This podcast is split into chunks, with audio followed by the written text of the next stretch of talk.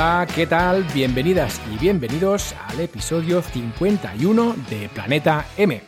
Hoy hablaremos de SEO y más en concreto haremos tertulia sobre los factores de posicionamiento de Google. Para hablar de este tema tan apasionante ya está listo el equipo de Planeta M de hoy. Hola a todos. Hola. Hola Paul, muy buenas. Buenas. Hoy tenemos una tertulia a tres con Álvaro Sánchez desde Gredo, creo, ¿no? Grado. Grado. Grado, Grado. Recién vale. mudado desde Gijón a la preciosa villa de Grado. Qué bien se vive en los pueblos, ¿eh?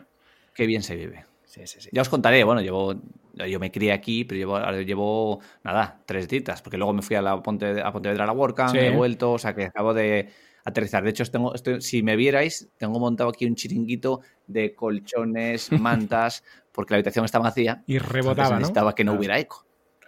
Bien, bien, pues nada, yo vivo en un pueblo de 3.000 habitantes también y Marc en la, en la Bisbal de Empordà tampoco son muchos, así que hoy es un podcast de pueblerinos. Pero, pero aún más porque me, he ten- me he tenido que ir a casa de mis padres porque tenía obras en casa y estoy en Cruillas, que aún es más pequeño.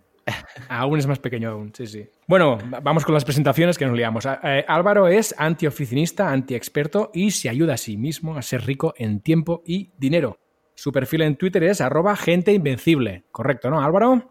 Correctísimo. Cada vez me gusta más esta presentación. Yo creo que está muy adecuada. Sí, sí. Luego tenemos, como ya habéis escuchado, a Mark Cruels desde, ¿me has dicho, Mark? Desde Cruillas, que además es como... para- Cruillas. ¿no? Mark Cruels y estoy en Cruillas. Sí, sí, sí, todo, todo encaja. Es como un trabalenguas, ¿eh? Eh, Bueno, esto para un español le mata la cabeza, ¿eh? Cru- Cruels, Cruillas. Cruel Sí. No, pero me gusta que pronuncien bien mi apellido en público. Mark Cruels. Correcto. Ay, qué maravilla. Qué maravilla. Mark es el azote de Google, scrapea webs y blogs, además de darle caña al Black Hat. Es especialista en dropshipping, le gusta viajar, descubrir y sobre todo surfear. Su perfil en Twitter es arroba mark-cruels. Correcto, ¿no? Es doble guion bajo porque alguien me, Doble guion me bajo. robó el branding. Vaya, pues No me fastidies. pero- malditos. Todo es a spamearle ahora mismo. Malditos. Eso te pasa por gurú. Sí, yo me que imagino que, eh, bueno. el otro tiene que estar recibiendo más de una notificación, pero bueno. Sí. Seguramente, seguramente, sí, sí. Y finalmente, para acabar con las presentaciones, yo mismo, Paul Rodríguez, desde Vic. Puedes saber en qué ando liado visitando mi perfil de Twitter, que es arroba Paul Rodríguez Riu. Antes de empezar, recordarte que tenemos patrocinador. Se trata de Don Dominio. Qué maravilla, don Dominio, por favor. Además, es el segundo año que patrocina este, este, este podcast, ¿no? Correcto, y además mm, es el segundo año y lo va a patrocinar entero, enterito. O sea que, que desde aquí un abrazo y muchas gracias, sobre todo a Xavier Idevic, que es, que es su CMO que ha cometido la temeridad de pagarnos un año de, de patrocinio del podcast. ¿eh? O sea que Hombre, la verdad es que es bueno tener un patrocinador así, ¿eh? sí, sí, sí, sí, sí, es buenísimo. Y además, ojo, porque, porque Don Dominio es calidad, ¿eh? porque a diferencia de muchos otros proveedores de dominios, hostings y certificados, Don Dominio te pone un precio en la web y ese precio es el que se mantiene el primer año y los siguientes, que mucho proveedor ya nos conocemos, que muy buen Sí. precio el primer año y luego catacrack, te, te la meten doblada con zasca ¿eh? a partir del segundo año. ¿Se puede mencionar a la competencia? Para bien, ¿eh? Yo, Sí. porque yo antes usaba mucho Namecheap Hasta que tenía un dominio de marca que me denunciaron a la WIPO y toda esta historia. Sí. Y claro, para primero el- soporte era en inglés. Pasaron de mí. Me pasó lo mismo con Don Dominio, macho, y eran todo facilidades. Correcto, el soporte es una maravilla, o sea que... El soporte es una maravilla. Sí, sí, rápido y eficaz. O sea que, que venga, que todo es para un dominio, a comprar dominios, hosting, certificados y de todo. De todo. Sí, yo lo utilizo también. Además tiene esto de buscar eh, de forma masiva 200 dominios. Sí, eso está muy bien. Esa Sí. función extra, además, es para los blajateros es un, un plus. Es un plus, es un plus. Muy bien, pues una vez comentado el patrocinio de Don Dominio, Don Dominio, Don Dominio, eh, como siempre, decirte que nos puedes escuchar en cualquier plataforma de podcast y más importante aún, que puedes suscribirte. También recordarte que puedes encontrar toda la información del podcast y las notas extendidas de los episodios en nuestra web, www.planetampodcast.com. Y también podéis poner un enlace a Planeta M Podcast. Hombre, Si queréis. Hombre, por supuesto, será siempre bienvenido. sí. Así, lo digo así como si... Como quien no quiere la cosa. ya que estamos, ¿no? Que- Adelante, adelante. Que no llora no recibe el ¿eh? Correcto, correcto. Y nada, y finalmente decirte que parte del equipo de Planeta M estaremos en los Podcast Days de Madrid, que van a ser los días 4 y 5 de octubre. Así que ya lo sabes, si te animas a venirte, pues nos vemos por allí y charlamos un rato. Bueno, ahora sí, vamos al lío, chicos. Al lío. Vamos. Venga. A ver, antes de, de entrar con el tema de- del episodio, eh, si os parece, podríamos comentar brevemente las últimas novedades SEO de Google, que hay bastante chicha y que me parece bastante interesante el tema. Sí, sí. Eh, podríamos empezar comentando eh, el tema de los atributos de los enlaces no follow. A ver, a ver quién nos ilustra, quién empieza comentando el tema. A mí me parece una jugada de Google muy buena, muy buena, muy buena. Primero porque con el follow no follow, bueno, esto significa que los enlaces, él puede tener un atributo, antes era follow no follow, y ahora Sí. puede tener dos nuevos que son UGC, que significa User Generated Content, y. Sponsored. De, oye, esto está Este enlace Está apagado. tiene, tiene alguna intención aquí financiera detrás. El de UGC, que se habla que, bueno, que es más importante el de sponsor por enlaces de afiliado, cuando, cuando hay pasta por el medio, pero el de UGC, como se de verdad lo empiezan a aplicar, es que este va a ser súper potente, porque esto significa que cuando es, es el usuario el que pone el enlace, por ejemplo, lo hablamos el otro día con el enlace de about.me, que era un enlace follow que todo el mundo ponía, pero ese enlace ahora debería ser user generated content, porque es el usuario el que lo pone. O sea, Google quiere saber si es la propia página la que lo pone o es el tío que va allí a ponerlo. Foros, comentarios, Claro. son todos son perfiles, son todos user generated content. No es la web la que lo pone, sino es el tío el que va allí, oye, ponme un enlace. Muchos eran no follow, la mayoría había algún no follow y seguían tragando. Por eso la gente hacía enlaces en perfiles, enlaces en, en foros. Pero ahora si son UGC, lo que no sabemos es cómo los va a valorar Google. Claro. Claro. Pero estos tienen mucha importancia. Y el sponsor ya es. Hombre, oye, tío, que es que enlaces de afiliado van a ser sponsor, deberían ser sponsor. Antes eran no follow, la recomendación era no follow. No follow significa que no va a transmitir autoridad. Aunque ahora también, ya se, ya se suponía, pero ha dicho Google que ahora simplemente es una sugerencia el no follow. No follow es, oye, tú ponme no follow y luego ya lo interpretaré yo como, como buenamente pueda. Que es lo que hace Google habitualmente, hacer lo que le da un poco la gana. Claro. Otra cosa, otra lectura es que Google no tiene muy claro cómo son estos enlaces. No sabe, claro, con el no follow y follow se le quedaba muy corto y no entendía por qué eran unos no follow. Entonces quiere saber si es sponsor, quiere saber si es que es no follow porque lo ha puesto el usuario. Entonces estos dos cambios, a mí me siempre pensando desde el punto de vista del usuario, tiene sentido, Sí. porque son enlaces totalmente diferentes. Desde el punto de vista de Google, le hacemos un favor, si, porque no lo entiende, le vamos a, a dejar un poco las cosas más claras. Más masticado, sí, sí, sí. Claro, porque va a entender, oye, pues mira, es que ha sido el usuario el que lo pone. Porque el- tú ves el, Google, el bot entra y no ve si ese no follow lo ha puesto la página, lo ha puesto el usuario. Entonces, claro, le, le ayuda, ayuda mogollón. Pero, eh, ¿qué voy a decirte? ¿Esto sustituye al nofollow? Es decir, en lugar del nofollow aparecen estos dos o son, son atributos complementarios? Nuevos. Vale. Mm. Se suman Y pueden, al ser, y nofollow. pueden compaginarse. O sea, puede ser user generated content, es sponsor, puede ser follow y, y sponsored, puede ser no follow y, y UGC. Claro, ahora aquí falta ver cómo la gente lo aplica esto, ¿no? Y luego, lo más importante, lo que decías tú, ¿qué hace Google con esta información? Mm. Es lo que no si, le, sabemos. si le va a dar importancia y en qué medida le va a dar importancia mm, para transmitir a través de estos enlaces pues su fuerza, ¿no? A mí me intriga cómo lo van a aplicar sitios típicos. Yo qué sé, Facebook, en tu página, en tu perfil es un no follow, pero lo van a cambiar a user generated content porque es, realmente es user generated content, del que Sí. es el usuario el que va a poner ese enlace ahí. ¿Y Google ha dicho algo de los enlaces que ya están puestos? Es decir, ¿tenemos que cambiar los enlaces que ya están puestos o esto es solo No. para los que vengan? No. Yo estuve mirando, tengo muchos enlaces de afiliado y tal, y digo, a ver si voy a tener que meterme el currazo Claro. de cambiar.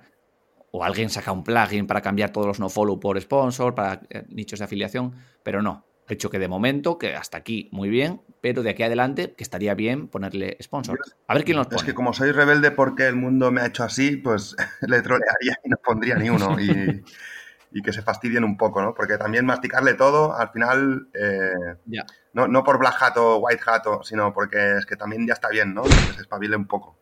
Bueno, claro, la cuestión aquí es qué, qué incentivo, qué incentivo tenemos todos para poner este tipo de atributos a nuestros enlaces. ¿Tenemos algún incentivo? Realmente yo No. yo no lo haré, no, no me esforzaré. A no ser que lo haga para el truco ese de que cuando pones el rel, un rel que no conocen en algún sitio y no son capaces de poner el no follow y te queda follow. No sé si lo conoces, este truquito. No, yo no sabía esto. Hay, webs, ya empezamos, ya empezamos, es que ya empezamos. Ay, ay. entonces ahí probaré alguno, pero no por intención de poner sponsored. Es- bueno, cuando pones un link en algunas webs, Sí. si tú eh, automáticamente se te pone el rel no follow, ¿no? Aunque tú no lo pongas. Mm. Sí. Pero a veces, pues pones un rel, cualquier otra cosa, hay varios rels, pues rel auto, rel next, rel external, rel, hay muchos rels de, de- de enlace.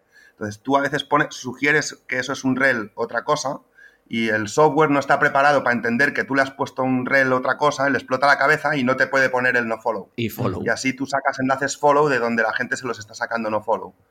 Mm. Me seguís un poco. Sí, sí, totalmente. Interesante. Entonces, igual por ahí probaré con estos dos, porque como son nuevos, probablemente los softwares aún no estén preparados. Vamos a guardar Y- un minuto de silencio por, por el espíritu de Google Boy. Juan, por favor. Sí, sí. Sí, sí, sí. Juan, eh, estaba previsto que estuviera hoy aquí para contrarrestar este tipo de afirmaciones y explicaciones, pero no ha podido venir finalmente, o sea que ha quedado un poco el episodio huérfano y nada, y, y pasará lo que pasará. La postura, ¿no? la postura Google Boy aquí sería todos nos beneficiamos de que Google comprenda mejor los Sí, enlaces. sí, Sí, bueno, es otra forma de verlo, supongo. Muy bien, interesante, interesante. Y la otra cosa que, que quería comentar eh, es el tema de las estrellitas. Eh, ¿Google se carga las estrellitas en las, en las SERP? ¿O, o qué ha pasado aquí? A ver. Se las carga principalmente las que son, ellos llaman autogeneradas. Ujú. Por ejemplo, con el plugin de Rank Math, tú metías el esquema de review Sí. Y podía, eh, uno de los, de los cuadros te ponía, vale, ¿qué valoración quieres ponerle? ¿Y cuántas reviews, Pues, no? 4,7. ¿Cuántas reviews le vas a meter? Le voy a meter 20. Y venga. Indexabas y pum, y las estrellitas. Eso era un. Se olía, se olía un montón. El, por ejemplo, el, Rich- el WP Rich Snippets hacía lo mismo, te mete los que tú quieras. Caca rating, ¿no? También. Incluso tú puedes meterlos, sí, también, por, por puedes meter directamente el, el código, tú metes el esquema, el número del rating, review rating, y ya está. Da igual cómo lo metas, tú lo generas, lo metes y se lo tragaba. Ahora ya no. Vale. Y todos utilizábamos el, el plugin KK Star Ratings para, para meterlas. Pero no en todas, ¿eh? No se lo cargan todas. No, es- pero es muy random. Yo aún no he, consa- no he conseguido encontrar el patrón porque yo tengo ahí muchas webs donde realmente lo he hecho yo y en algunas se las carga y en otras no.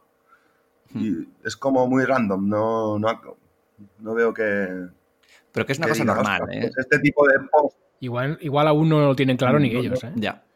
Igual esto también lo, lo veo que igual está bailando aún, ¿eh? que no, como es muy nuevo, tampoco puedo, tampoco he investigado, he indagado demasiado en esto, pero sí que he estado haciendo side dos puntos a mis webs y lo veo muy random. O sea, veo estrellitas en sitios que es claramente que las he hecho yo y otros que realmente tienen un engagement donde la gente ha comentado y aunque yo haya hecho las estrellitas, podrían ser real- reales y, y también se las he cargado. Entonces, Mm. lo veo muy random esto aún.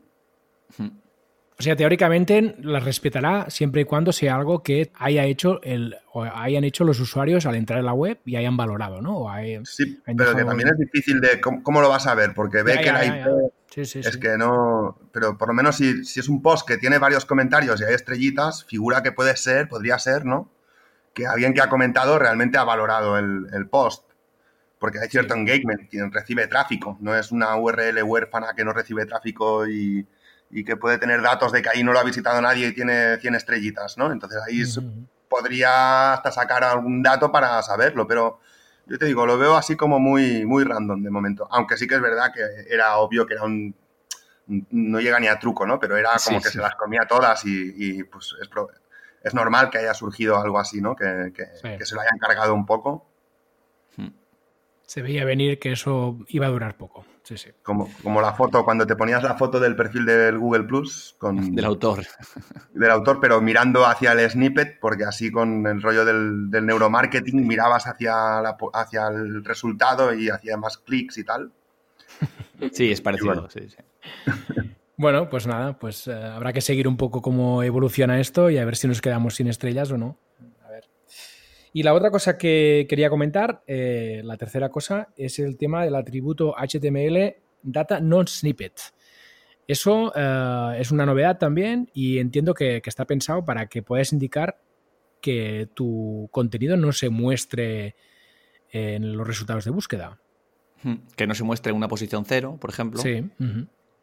que, o incluso si no quieres que te saque estrellitas, pones no snippet y no debería no, de, no, debería sacarte absolutamente nada que, que fuera de datos estructurados o incluso uh -huh. de, de, una tabla HTML o el contenido que coge. Porque Google entra, mira, esto te interesa en, en, páginas en las que Google tenga la opción de responder directamente con el contenido que tú estés dando en tu web, porque así la gente no entra en tu web.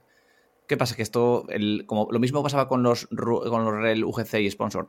El 99% de la gente no va a tener ni idea y no va a poner nada. Entonces, Claramente. yo creo que esto en términos globales de, de, todo Internet, que es prácticamente inapreciable. Aquí lo comentamos porque estamos en el mundillo y tal. Pero yo creo que a nivel global, vamos, nadie, el usuario, el usuario medio de Internet, esto ni se va a enterar, vamos. Yo creo que es un poco para el tema de protección, ¿sabes? Todo esto que ha salido de. que ahora justamente lo estaban anunciando para el Google Francia, del tema de los derechos de autor, etcétera. Entonces mm. es como tener la excusa de que si tú no has hecho esto, no estás realmente declarando que no permites su uso. ¿Sabes? Es como para cubrirse un poco las espaldas uh, con todo el tema de la ley, creo, ¿eh? Tampoco. Ah, no, si no me dices nada, pues te lo robo. Eso es, claro. Exacto, sí, sí, sí. es como tener la excusa de, oye, te hemos dado un parámetro para que puedas proteger esto, si no lo has hecho es porque realmente permites hacerlo. Mm. Intuyo que pueden ir por ahí los tiros, pero es totalmente una teoría gurú sin ningún... no, no, pero, no, no, pero tiene bastante sentido, tiene bastante sentido, sí, sí. Mm. sí, sí. Que decía que se pueden limitar también los caracteres, puedes decirle, no más de X, no me saques más de X caracteres. -huh. Me saques más de mil, por favor, que si no ocupo demasiado. que me lo llevo todo.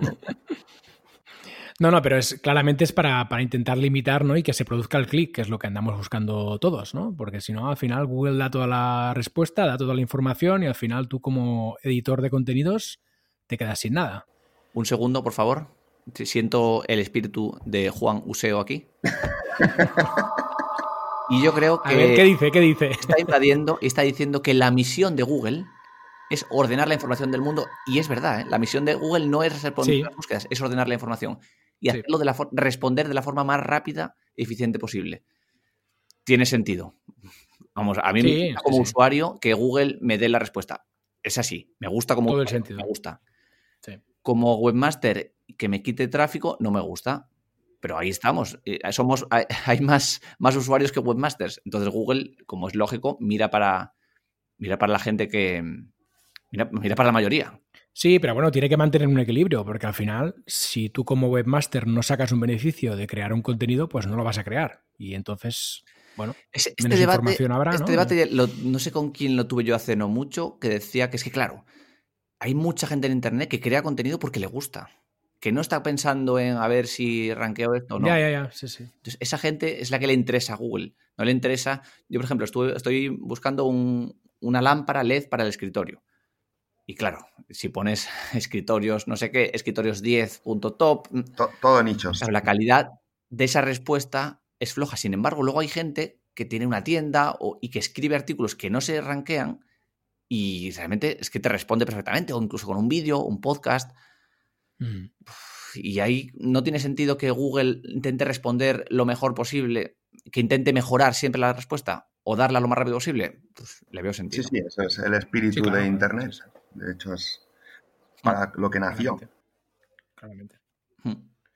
Bien, vale, pues eh, una vez comentados estos, estas novedades eh, de Google, eh, si os parece, atacamos ya el, el, tema. Venga. Vale, a ver, em, podríamos empezar, para comenzar por el principio, eh, comentando qué es un factor de posicionamiento y luego ya vamos entrando en cuáles hay y qué orden teóricamente tienen de importancia, según vuestra opinión. Hmm. Venga, va, ¿quién, ¿quién se anima a responder a esta pregunta? Los factores es lo que supuestamente, porque no lo sabemos, o Google no lo dice, lo que supuestamente tiene en cuenta Google o el algoritmo de Google para rankear unas páginas a otras, para ordenarlas en la página de resultados. Google tiene un directorio, uh -huh. un index, que están, tiene un, miles y miles y millones de páginas indexadas, y luego cuando se produce una búsqueda, una consulta, tiene que ordenar esas en función de lo que cree que es mejor para el usuario. Y esos son los factores. Lo que, lo que observa para rankear, para ordenar esas páginas, son los factores de posicionamiento. Correcto. Supuestamente la teoría ah, es que hay más de 200. Google no lo dice. Y no lo dice porque tampoco le interesa, supongo. No obstante, hay rumores por ahí y se menciona, y creo que está mencionado alguna vez por Google, que los primeros son y siguen siendo los enlaces. El primero son los enlaces. El segundo, el relacionado con la parte on-page, dentro la arquitectura, todas las optimizaciones posibles dentro de la página, que hay muchas. Y tercero, RankBrain, que es cómo, cómo, cómo se comporta el usuario a una página, a una, a una página de resultados. Por ejemplo, yo hago una consulta, busco, entro en la, en el resultado número 3 y Google observa cuál es mi comportamiento respecto a esa búsqueda. Si me quedo mucho tiempo, si vuelvo a la página de resultados, Google no, tira datos de Analytics, pero sí observa cuál es la reacción del usuario frente a, eso que le está, que está mostrando. Si clica en el cuarto, si clica en el quinto, si clica en el primero, por eso funcionan los modificadores de CTR, para que la gente clique y tal. Esos tres enlaces, el primero, por supuesto, enlaces indiscutible, segundo page, tercero RankBrain, y de ahí es una cosa absolutamente genérica que se podría profundizar muchísimo. Vale, Ahora, vamos, ahora iremos al detalle porque has dicho muchas cosas, igual hay gente que, se ha perdido. Eh, Marc, ¿quieres añadir algo respecto a qué es un... Totalmente con esto, a grandes rasgos, para el que no esté tan introducido en el tema del SEO, hablamos del SEO on-page, que es lo que eh, decía Álvaro del, del, interno, ¿no? de lo que tú puedes hacer en tu web, y el SEO off-page, que es lo que se puede hacer fuera de tu web, que el más evidente es el link building, pero hay otros factores off-page importantes también. Y básicamente se dividen en estos dos campos, ¿no? Por ejemplo, lo del rank brain, pues estaría más en el off-page, porque está sucediendo fuera de tu web y los enlaces internos que tú tienes o cómo has redactado el texto sería on-page, por ejemplo. Luego, partiendo de estos dos grandes campos, dentro de cada uno hay miles de, bueno, miles, centenares o, decenas de factores. Y nada, añadir que o sea, hay unos factores que son muy relevantes que sí, como por ejemplo en el off-page, el link building, obviamente, es muy relevante, pero igual el Domain Name Association, que es otro, mi, inglés es muy bueno, ya os, advierto. la, DNA, que es el Domain Name Association, eh, tal vez es un, lo que yo siempre llamo un chiqui punto, ¿no? Que no es un factor tan relevante, pero igual en según qué sectores que eh, tu competencia no lo esté haciendo bien o bueno, luego cuando entremos a hablar de ellos podemos mencionar algunos ejemplos más. Si tú dominas claramente ese factor, pues ese chiqui punto se puede convertir en un, gran punto, ¿no? un punto que valga 10 puntos, por así decirlo.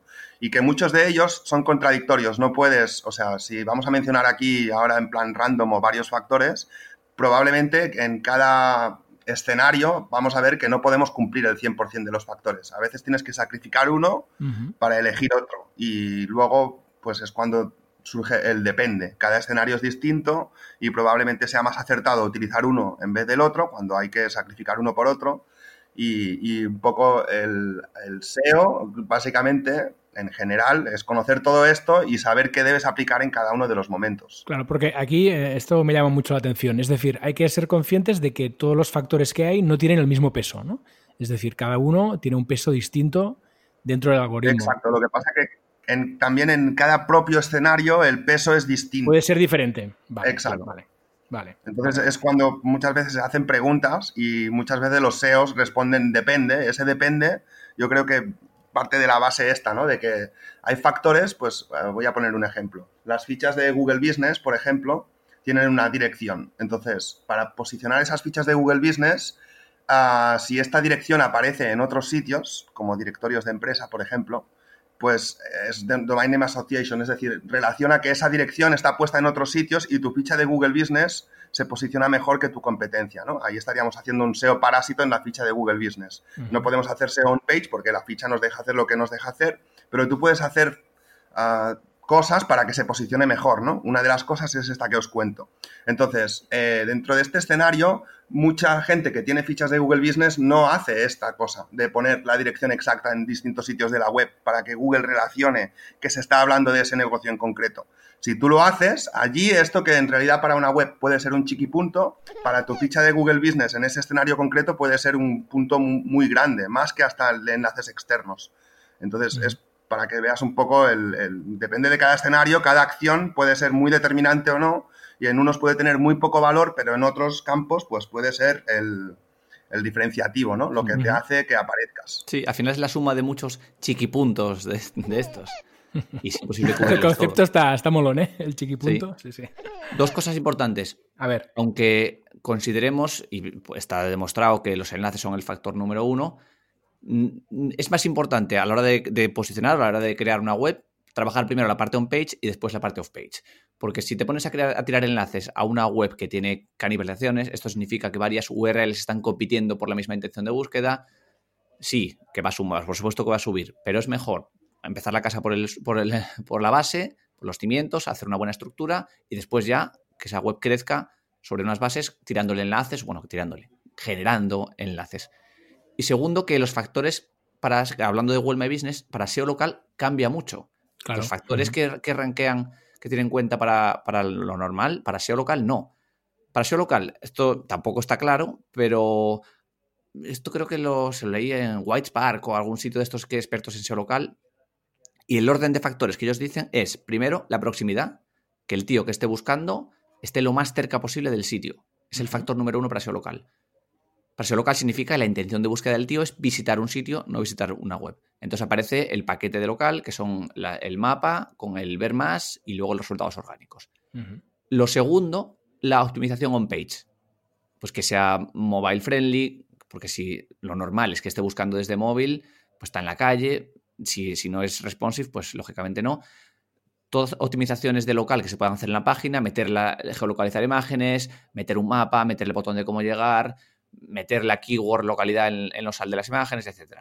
Tercero, el esquema. Tener un, esquema de local o incluso un esquema del tipo de, negocio. Cuarto, ya Google My Business, meter las keywords en reseñas, que esté optimizada, que las imágenes estén, estén geolocalizadas de Google My Business.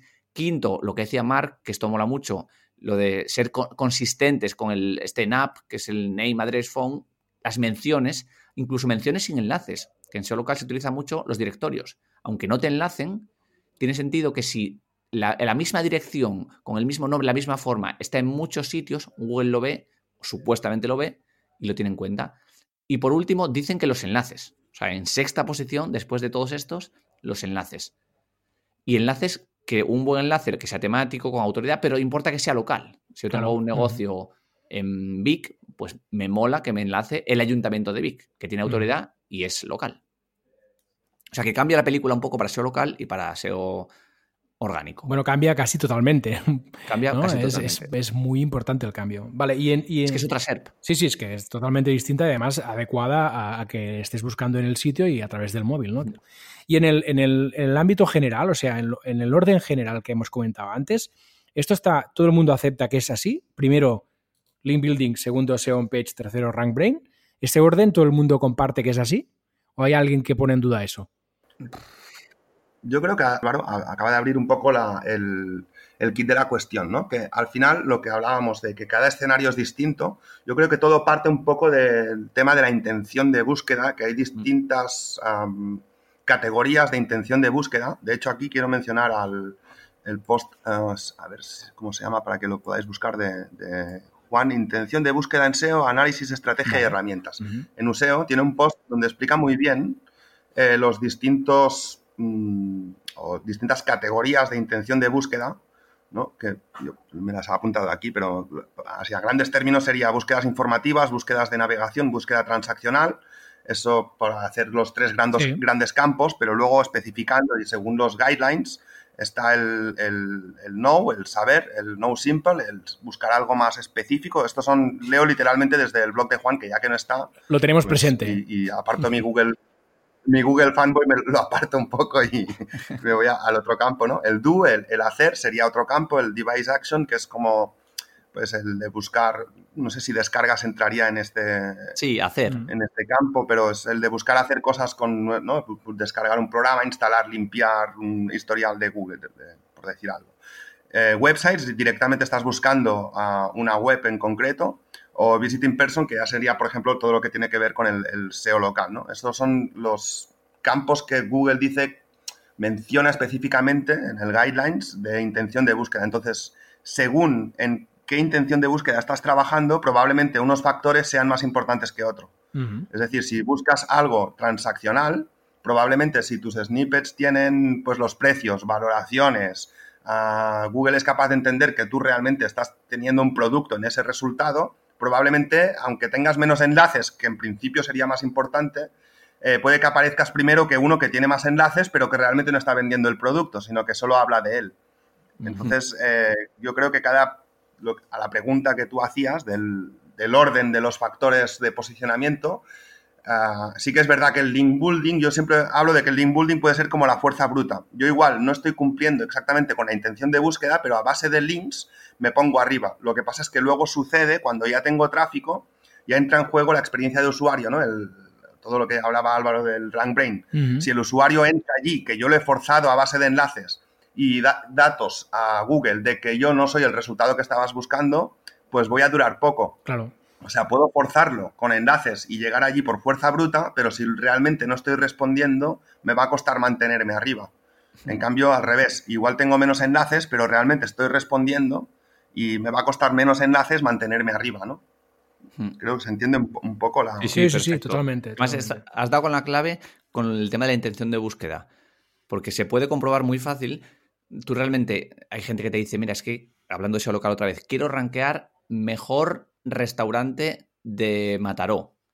La intención de búsqueda del tío que pone mejor restaurante de Mataró es un poco quiere, quiere informarse, quiere comparar, hay una intención de investigación comercial antes de visitar.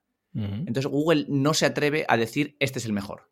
Y lo que rankea en ese caso son directorios o opiniones, gente, artículos donde están 7, 8 restaurantes comparados. Es imposible que, que te ranquee.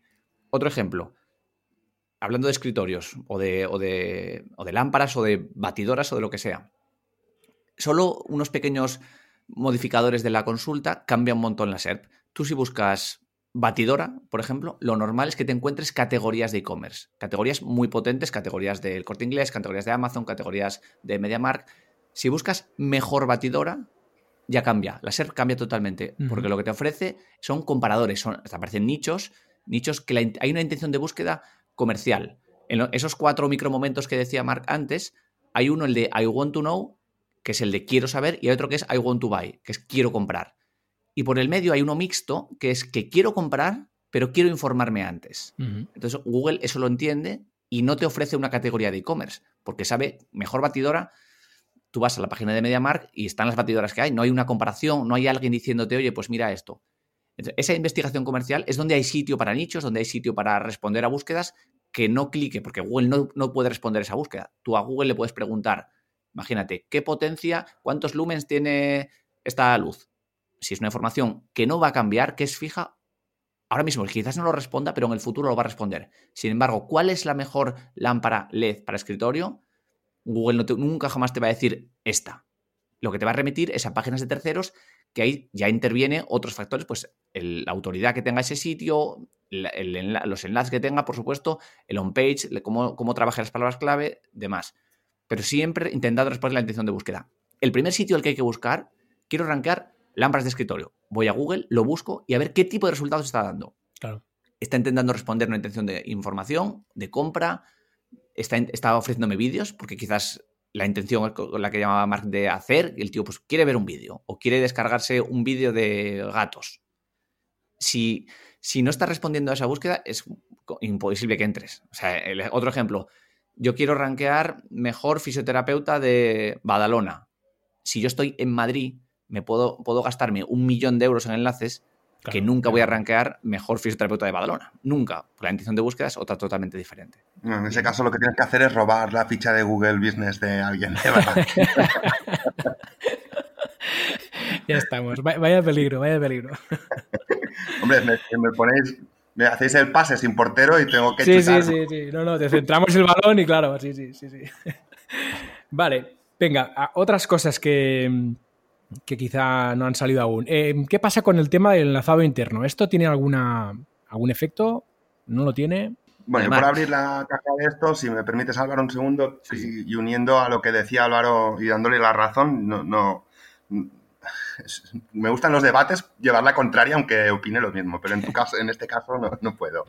Eh, lo que decías, ¿no? Que hacer link building a una estructura que está mal hecha es tirar dinero, porque si has hecho una arquitectura de información de un modo y estás gastando dinero en link building y luego vas a redireccionar esas URLs porque vas a cambiar la arquitectura, eh, realmente vas a perder fuerza, ¿no? Por lo tanto, primero hay que hacer bien los cimientos y luego enfocarse más en, todas las acciones externas. Y esto mm, une un poco a lo que dices del de los enlaces internos.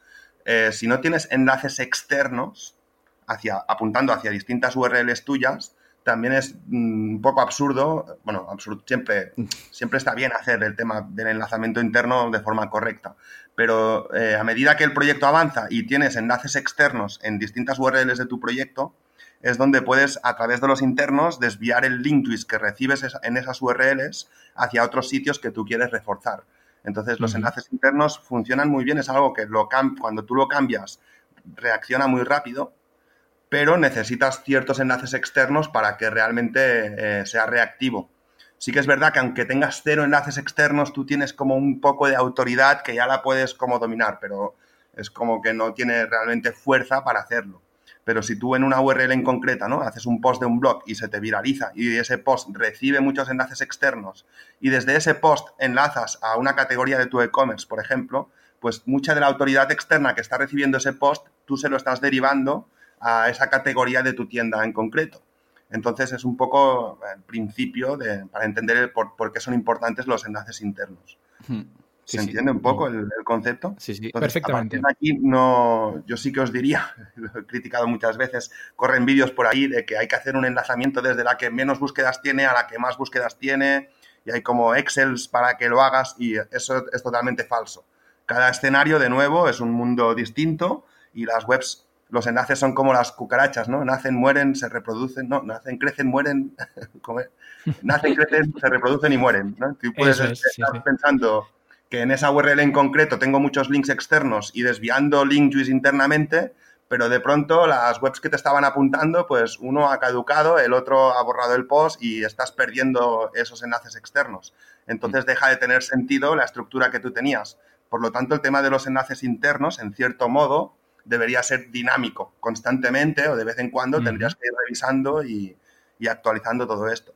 Sí, sí es que si no hay suministro, si no hay suministro para arriba, esto imagínate un río y el río está corriendo. De ese río sale un canal que va a varias fincas para regar esas fincas y tienes 10 fincas. Hay una, una, boca que sale del río que, que luego se distribuye por todas las fincas.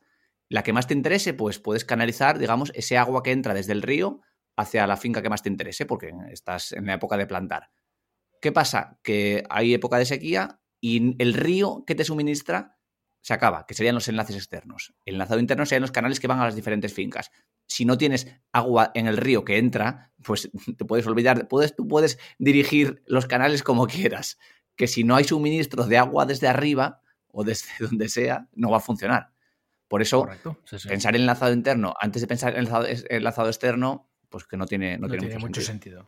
Álvaro, no se puede ser más ilustrativo, tío. Se nota que eres un comunicador excelente.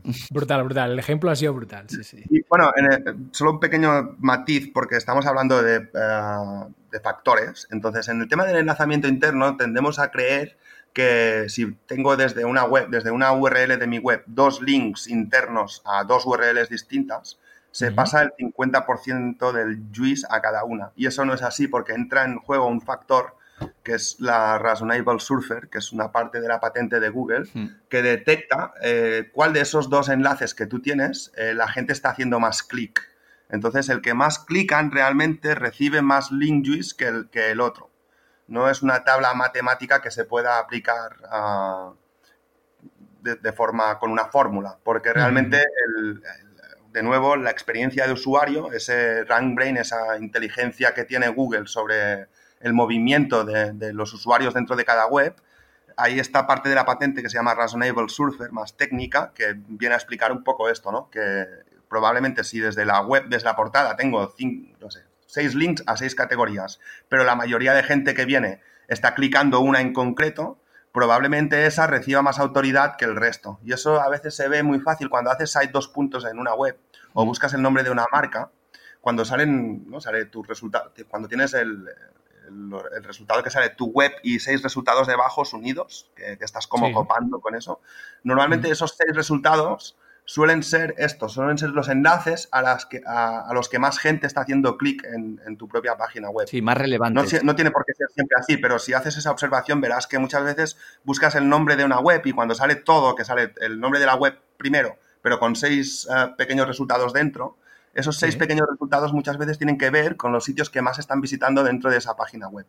Y es un poco donde puedes ver o apreciar que la Reasonable Surfer está haciendo su función. Esos inlinks. Y antes se decía que si te ponías dos enlaces desde, por ejemplo, desde la home, tengo dos enlaces a una categoría, que era perder el tiempo porque solo se decía que solo cogía el primero, que tampoco se sabe, pero sí tiene sentido que el enlace más relevante, lo que sea más relevante, Google lo pueda, lo pueda tener en cuenta. Mm. Bueno, hay un matiz, ya tal vez el que no esté tan iniciado en el SEO no va a saber de qué hablo, pero cuando lo haces eh, ¿Sabes? En los IDs, dentro de. Esto pasa mucho con el TOC, ¿sabes? La tabla de contenidos, que es un link hacia una parte del, post.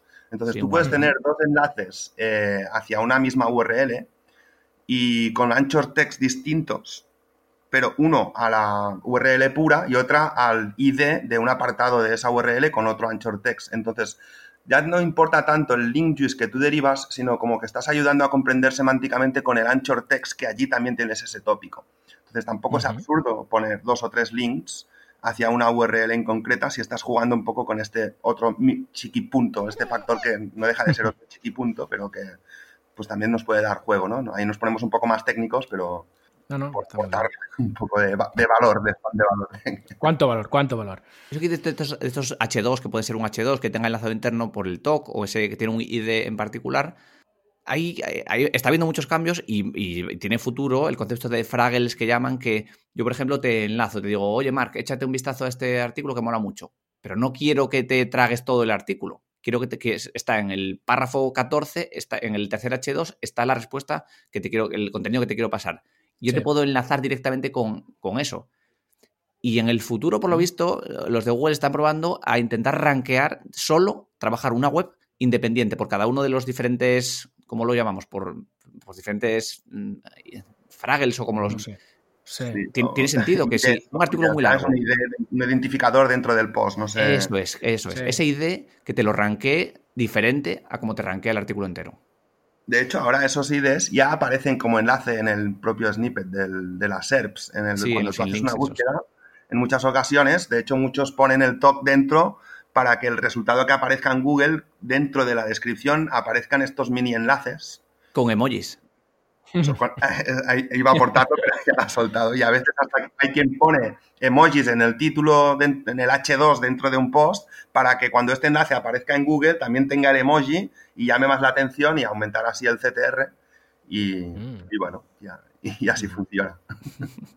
Bien, bien. Me, has centrado ahora un, un, balón también, Mark, que es el tema del CTR. El CTR también tiene importancia, ¿no? Es decir, el dónde está la gente clicando esto le da pistas a Google para saber cuál es el resultado mejor. igual un resultado que salía quinto, ¿no? Por el hecho de tener más clics, ah, sube también, ¿no?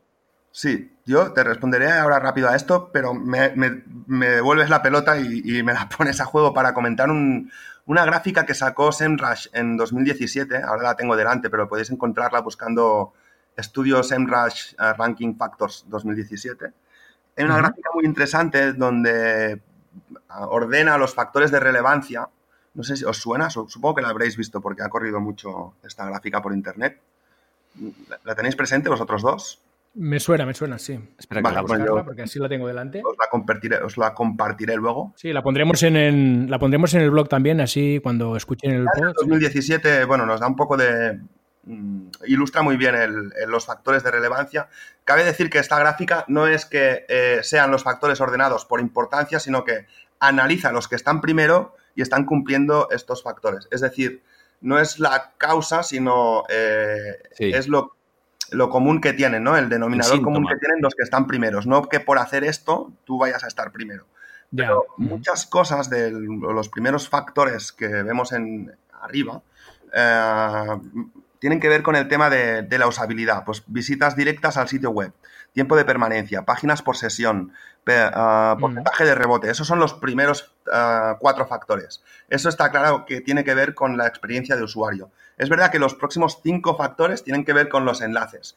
Y ya todo el resto de factores que vemos por debajo tienen que ver con el contenido. Entonces, ah, y por eso te hablaba de esto, porque los primeros factores realmente tienen que ver con la usabilidad, que al final es responder la intención de búsqueda. Y el CTR no deja de ser un claro ejemplo donde se aplica esto. Si alguien busca un resultado, como decía Álvaro antes, busco, pues yo qué sé, eh, zapatillas para jugar al fútbol y entro en una web y no me gustan las que hay y vuelvo hacia atrás y le clico al que está tercero, si lo hace un usuario no pasa nada, pero si el 90% de los usuarios que hacen esa búsqueda acaban en el tercero, significa que Google entiende que el tercero es realmente quien está respondiendo a esa intención de búsqueda y aunque tenga menos enlaces o aunque cumpla menos todos estos factores de, de, posicionamiento que estamos mencionando, solo por este factor puede ser que te ponga a ti primero, porque realmente el factor clave a lo que quiere hacer Google al final es que respondas a la intención de búsqueda. Entonces, ese es un claro ejemplo y algo muy determinante que, que hace que esto suceda. Como todo, también es manipulable. Sí, Google es un recomendador. Si vosotros me preguntáis, oye, ¿qué, ¿dónde puedo cenar esta noche? Yo te digo, pues mira, vete allí. Tú vas allí y es un fracaso, entras y eh, aquello mete miedo y te vas. Pues mm. entonces dirás tú, este consejo flojo, mejor no me lo des. Si te digo, no, vete al otro restaurante, el de la esquina, que está muy bien, que está estupendo, que merece mucho la pena. Vas y no, es, aquello es una maravilla. Tu valor, cuando las próximas veces, tu valor como recomendador está muy bien. Entonces Google dice, ah, vale, si, mando a la gente allí, están satisfechos. Si mando a la gente allí, no están satisfechos. ¿Cómo lo ve? Como dice Mark, el tío rebota. Rebota porque Google, esto, que hay mucha, siempre discusión, Google ha dicho que no utiliza los datos de Analytics. Google no ve el tiempo de página, Google no ve. Lo que sí ve es cómo se comporta el usuario con el resultado. Si yo clico en el 3, me voy y vuelvo, es lo que Google ve. Google ve solo la SERP. ¿Cómo, cómo se comporta con la SERP? ¿Cuánto tiempo vuelve Vale, no utiliza Analytics, pero ¿cuántos utilizamos el Chrome para navegar? Eso sí, y todos logueados. Claro, claro. Y también para SEO local, que saben que si tú has ido al, negocio al final. Sí, y de hecho no solo el Chrome, se intuye o se dice que tienen ah, tratos con telefónicas y este tipo de empresas que mueven realmente los datos por detrás, entonces comparten información y a través de esa información de Big Data, pues también sacan muchos datos de navegación pero obviamente si ya estás con un Android, con el Chrome instalado y con el GPS, pues todos tus movimientos quedan registrados. Y con Google Home. bueno, ya, entramos en, los asistentes virtuales, este ya va a ser un show. Sí, sí, sí. Bueno, es, algo más que un arma más que van a tener para conocer, para conocernos y podernos eh, ordenar mejor la información. Vale, y, a todo esto, ¿cómo afecta el marcado esquema? A ver, ¿qué, ¿qué, papel juega aquí el marcado esquema que podemos utilizar en nuestros contenidos? Dale, Álvaro. Mm, en local importa mucho. De hecho, es uno de los factores que más se tiene en cuenta. El tercero, supuestamente. Esto significa que el mercado de esquema es una metainformación que el usuario no ve, pero Google sí ve. Y le puedes decir, oye, pues mira, Google, esto es un negocio local, este es su horario de apertura, esta es su dirección, este es su teléfono, esta es su imagen, este es su logo. Y puedes darle mucha información extra que Google la puede aprovechar de dos formas. Una, para entender mejor tu página, que es lo que siempre está bien, si te va a rankear. Y segundo, para mm, enriquecer esos snippets en forma de estrellitas. Los datos estructurados, las estrellitas son, son metadatos, son estructurados. Para enriquecer un poco, eh, si tienes un evento, pues te puede meter la fecha, te puede poner el precio de las entradas. Yo me atrevo a decir que están un pelín, los rich snippets, un pelín sobrevalorados. Porque ¿qué más da que aparezca el evento? Sí, que es más clicable, que aparezca la fecha, es más clicable.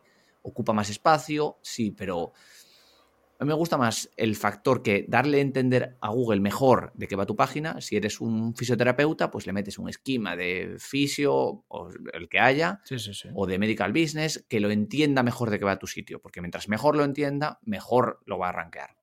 Bueno, ahí es una carta o una arma de doble filo, porque, por ejemplo, si tú tienes un producto, ¿no? Y utilizas los esquemas de productos en, una tienda, pero imagina que tú, pues ese producto a veces no lo tienes en stock y directamente en las SERPs aparece que no tienes stock de ese producto. Entonces muchos, usuarios ya no entran y ya pierdes CTR. Y al revés, igual tú tienes un producto que es mucho más barato que el de tu competencia. O sea, el mismo producto lo ofreces mucho más barato. El hecho de que aparezca el precio en las SERPs, pues puede ser un factor que más gente te haga clic. Entonces, yo creo que tienes que elegir un poco y saber dónde te estás metiendo, porque a veces te puede jugar una, mala pasada. Hmm. Yo lo utilizo, ¿eh? Sí, sí, es el, el, depende, ¿no? Es el depende. Bueno, es el, depende, pero por el escenario, no es un depende de, no te lo quiero contar o de no lo sé. Sí, sí, sino que cada, como estamos siempre con esto, ¿no? Cada intención de búsqueda y cada negocio es un mundo distinto, entonces es saber elegir si este va a ser el factor diferenciativo de tu competencia o te va a ahorrar tener que invertir en otro tipo de recursos. Hmm. Porque al final la, la O de SEO es de optimización y, optimizar eso, ¿no? Los recursos que inviertes en posicionar, pues es una parte del, SEO. Hmm. Que muchas plantillas, muchos temas y muchas, por ejemplo, WooCommerce te mete datos estructurados de producto ya por defecto. Storefront y tal te los mete. Sí, que esto es la, otra cosa, que en, muchas ocasiones hay gente que tiene esquema en sus páginas y igual ni lo sabe. Sí, que no, que, no está mal. Mm. Yo lo que hago, la estrategia que yo hago es, por ejemplo, quiero rankear cerrajeros en Murcia. Y esto es un ejemplo, ¿eh? Y me imagino que entro y veo que el primero tiene un esquema de item list. Item list es un tipo de esquema en el que dices a Google, oye, esto es un listado. Este es un listado de, es un item list que uno de los ítems es, son cerrajeros pues le metes el esquema de cerrajero dentro del esquema de item list. Entonces, le estás diciendo a Google que quiere rankear un directorio, vale, pues entonces lo que está funcionando es un item list con ese, con ese esquema dentro. Si ves que el primero, al final, el, primer sitio al que hay que ir es a la ves que el primero tiene es un médico y tiene un esquema de, de médico con los sitios en el que ha estudiado, alumni y tal. Oye, pues lo replicas, porque lo que está rankeando es ese que tiene ese esquema pues si lo puedes superar. O ves que, por ejemplo, el que está cuarto tiene pocos enlaces, pero tiene un esquema muy bien currado. Aprender, copiar, bueno, sí, sí, sí, básicamente. inspirarse. Sí, ver en qué, bueno, en qué ecosistema se va a mover tu web. Si estás en cerrajeros, pues probablemente vas a tener que tirar mucho más de links que si estás en, no sé, me lo invento, en balones de fútbol, ¿sabes? Cada sector tiene un, escenario distinto, un ecosistema que los propios webmasters de, ese ecosistema están haciendo. Entonces tú tienes que parecerte a ellos y, tratar de mejorar lo que puedas dentro de ese propio ecosistema. ¿no? Mm. Cada ecosistema es bien distinto. El porno y la cerrajería no tienen nada que ver con el e-commerce, por ejemplo. Ahí lo que he dicho. cuidado, cuidado. Eh, bueno, que es saber observar. Por eso hay tanto depende en las respuestas de, genéricas. Ah, Solo como anécdota que has contado lo del, list, del factor list, no sé si os acordáis, hace un tiempo salió el book del conejo, ¿os suena? Sí. No, a mí no. sí, que se cargaba, se cargaba la serie. el link y creo que en la documentación es interesante, que Álvaro Peña eh, lo comentó, que en la lista ponía, no me acuerdo ahora cómo iba, si era un emoticón en concreto o un dato en concreto, y eso borraba todos los resultados que había por debajo. Por lo tanto, si estabas primero con ese resultado, tú hacías esa búsqueda y, sucedía con la palabra conejo, por eso se le puso ese nombre. Tú buscabas conejo en Google y solo salía un resultado, que era esa web que había pues conseguido poner ahí un, creo que era un emoticón en concreto, que cortaba, o sea, le rompía el patrón a Google y no era capaz de ver todo lo, o de mostrar el resto de resultados que había por debajo y por lo tanto eras el único resultado para esa búsqueda. Era un bug, claro, y enseguida ya se archivaron a los de Google y lo arreglaron rápidamente, pero bueno, fue anecdótico mientras duró, ¿no? Y bueno, yo sé que queda poco tiempo para terminar esto y creo que estaría interesante, no, no quiero dirigir el podcast. dale, dale, no, no, dale, dale, sin problema. si hiciéramos un, realmente un ranking de, aunque a pesar de que cada escenario sea distinto, cada ecosistema sea distinto, cada intención de búsqueda sea distinta, sí que nos podemos atrever a hacer un ranking de, valoración de qué es más importante, ¿no? O cuáles son cosas que son chiquipuntos y cosas que son realmente puntos, ¿no? Entonces sí. Me gusta, venga. Intentaríamos. Sí, me gusta. Vamos allá, vamos allá. Como yo lo he mencionado, creo que Álvaro puede empezar por. Vale, lo podemos enfocar orientado a alguien que quiere rankear su web ahora mismo y que está diciendo, vale, el factor número uno son enlaces. No, quietos. El factor número uno, sí, el algoritmo está basado en enlaces, pero quietos, ¿qué cosas importantes?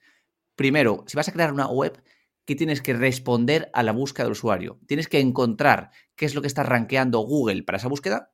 Si yo busco coche, ¿y qué me encuentro? Pues me encuentro coches de segunda mano, seguramente. Entonces, si yo quiero arrancar una web de coches nuevos, va a ser más difícil porque Google empieza a entender que la intención de búsqueda es esa. Primero, responder a la búsqueda de la mejor forma posible. Segundo, ya entramos en la parte on-page, que ese, que ese contenido, que esas respuestas que tú le das al usuario, cada una de las URLs responda a una intención de búsqueda. Pues una cosa será, si quiero comprar un coche de segunda mano, pues saber sobre sobre qué cosas tengo que tener en cuenta para a la hora de, revisar el coche. Intención de búsqueda única, pero luego es otra sobre averías más frecuentes en cierta marca de coches. Es otra intención de búsqueda. No puedo que todas las URLs del sitio hablen de lo mismo. Cada una una intención de búsqueda para crear una arquitectura con sentido. No te corto, solo estoy totalmente de acuerdo contigo, pero solo aportar y un pequeño detalle que igual para el que esté menos tenga menos experiencia en esto, a veces una intención de búsqueda son varias palabras clave distintas. Mm. No confundamos intención de búsqueda con palabra clave. Entonces, eh, cada URL ataca una intención de búsqueda y para eso puedes utilizar varias palabras clave. Cierto, hay muchas formas de expresar una intención para que quede claro para los que son menos. Sí, sí, sí, el, idioma, el lenguaje es muy rico y hay muchas formas de. Si yo te tengo que decir, eh, oye, Mark, te recomiendo este coche de segunda mano, puedo decirlo de mil formas. Oye, échate un ojo a este vehículo que está estupendo. Oye, Mark, mírate esto que mola mucho. Puedo decirlo de muchas formas diferentes. Entonces, con la misma intención de búsqueda, ¿eh? Ejemplo típico. Tú buscas para los resultados de la liga de fútbol, puedes poner la liga, fútbol, partidos de hoy, Liga Santander, Primera División, España, fútbol. Y siempre la intención de búsqueda es la misma que te responde Google. Es, te marca, te saca el cajetón de los resultados. Mm. Yo estoy totalmente de acuerdo en esto, que cada URL tiene que atacar una intención de búsqueda distinta y que puede estar ah, generada con cada, propia URL con distintas palabras clave que se enfocan a esa propia intención de búsqueda. Luego, otro factor que sería ya la arquitectura de toda la información, lo pondría por debajo de este. O sea, primero, ah, igual está desordenada la web, pero realmente cumples eso, pues vas a tener menos problemas que si tienes la web como aparentemente muy ordenada, pero no estás cumpliendo este factor. Sí, sí, eso es clave. Por, encima, el factor de, intención de búsqueda y por debajo el orden de la web. Aunque luego, obviamente, si haces ambas cosas bien, pues otro chiquipunto que ganas. Y por último ponemos, eh, ya pondría enlaces, aunque ya te diría, si estás empezando, no me preocuparía por enlaces, me preocuparía por saber que son importantes y que saber que son muy, muy importantes. Y si tienes la oportunidad de conseguirlos, oye, pues contactos, gente que te menciona, entrevistas, oye, enlace por delante siempre, siempre y sabiendo que el enlazado interno de momento son factores, digamos, menores, ¿no? Lo llamaremos así. El enlazado interno sí es importante, pero hay unas bases como responder a la búsqueda, que la arquitectura tenga sentido antes de, no, es que, bueno, sí, velocidad de carga, hay muchos factores dentro, pero como de forma global, ahí ese, ese sería el orden, ¿no? Sí, cada web tiene un momento, por ejemplo, si cuando creo que lo comentamos en el último podcast, cuando nace una web, y la abres, mm, si no tienes una masa crítica de seguidores, una comunidad donde lanzarte, no haces un lanzamiento haciendo publicidad externa en televisión o radio, pues no tienes el factor de experiencia de usuario. Por lo tanto, primero los primeros factores en la primera etapa probablemente sean más técnicos, más pensados en, en que Google y las arañas entiendan qué tienes ahí. Entonces ya cuando ya recibes tráfico, realmente ya entrarán otros factores en juego. Pero en la primera etapa de una web es probable que todos esos factores aún no entren en juego.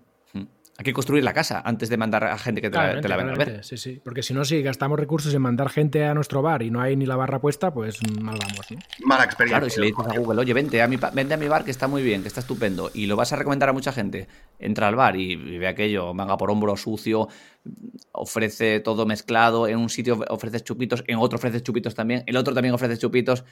¿A quién voy a recomendar yo esto? A nadie. claramente, claramente.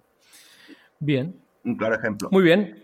Y bueno, que estoy totalmente de acuerdo con estos. No sé si nos queda un pequeño minuto para mencionar eh, tal vez tres o cuatro factores del SEO off-page, lo que no puedes hacer on-page, porque creo que son un poco más desconocidos o se habla poco de ellos, ¿no? Ah, que tengo una chuleta apuntada aquí para que no me olvide ninguno de ellos. Eh, yo creo que, obviamente, de off-page, el, tema de los enlaces externos es eh, la clave, es el principal. Pero sí que es verdad que si nos fijamos también en el estudio este de SEMrush que os he mencionado antes, el tema de, por ejemplo, búsquedas de marca eh, o visitas directas al, a tu sitio web. Eso es el factor principal. Sí que es verdad que, como os decía, esta gráfica está hecha de los que ya están primeros.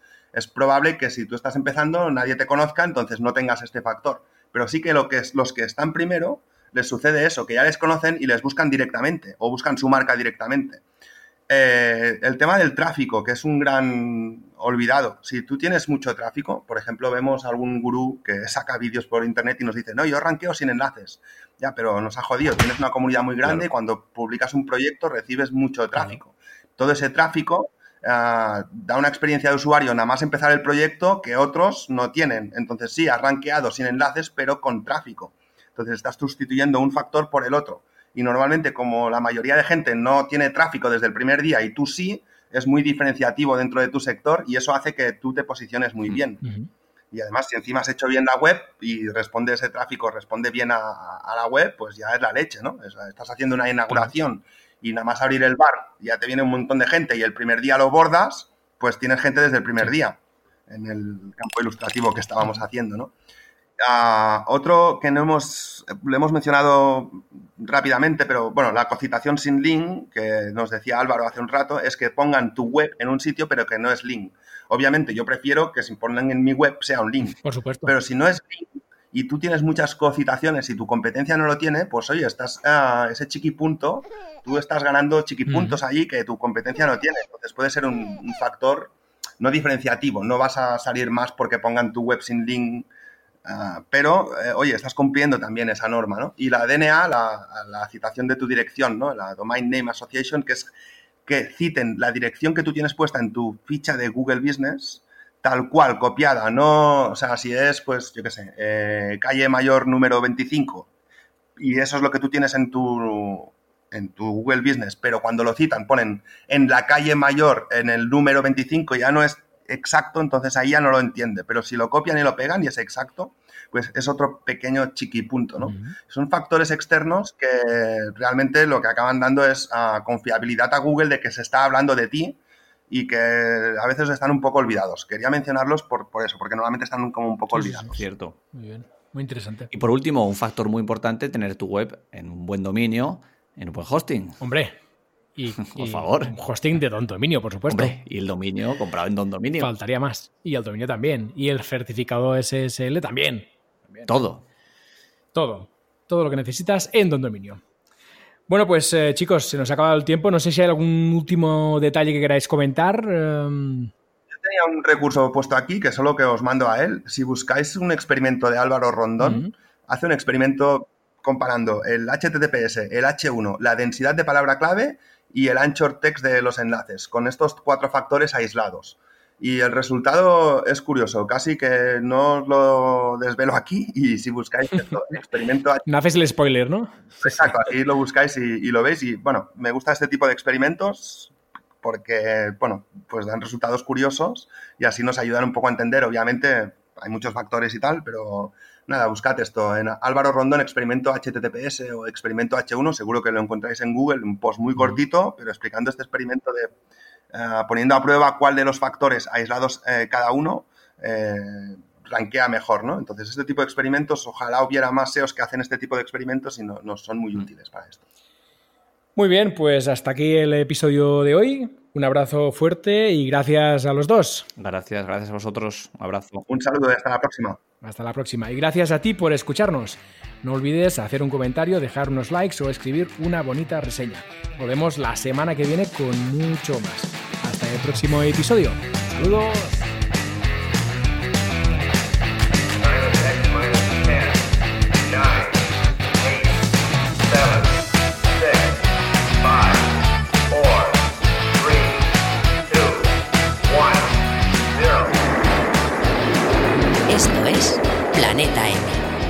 Tertulia semanal de marketing digital.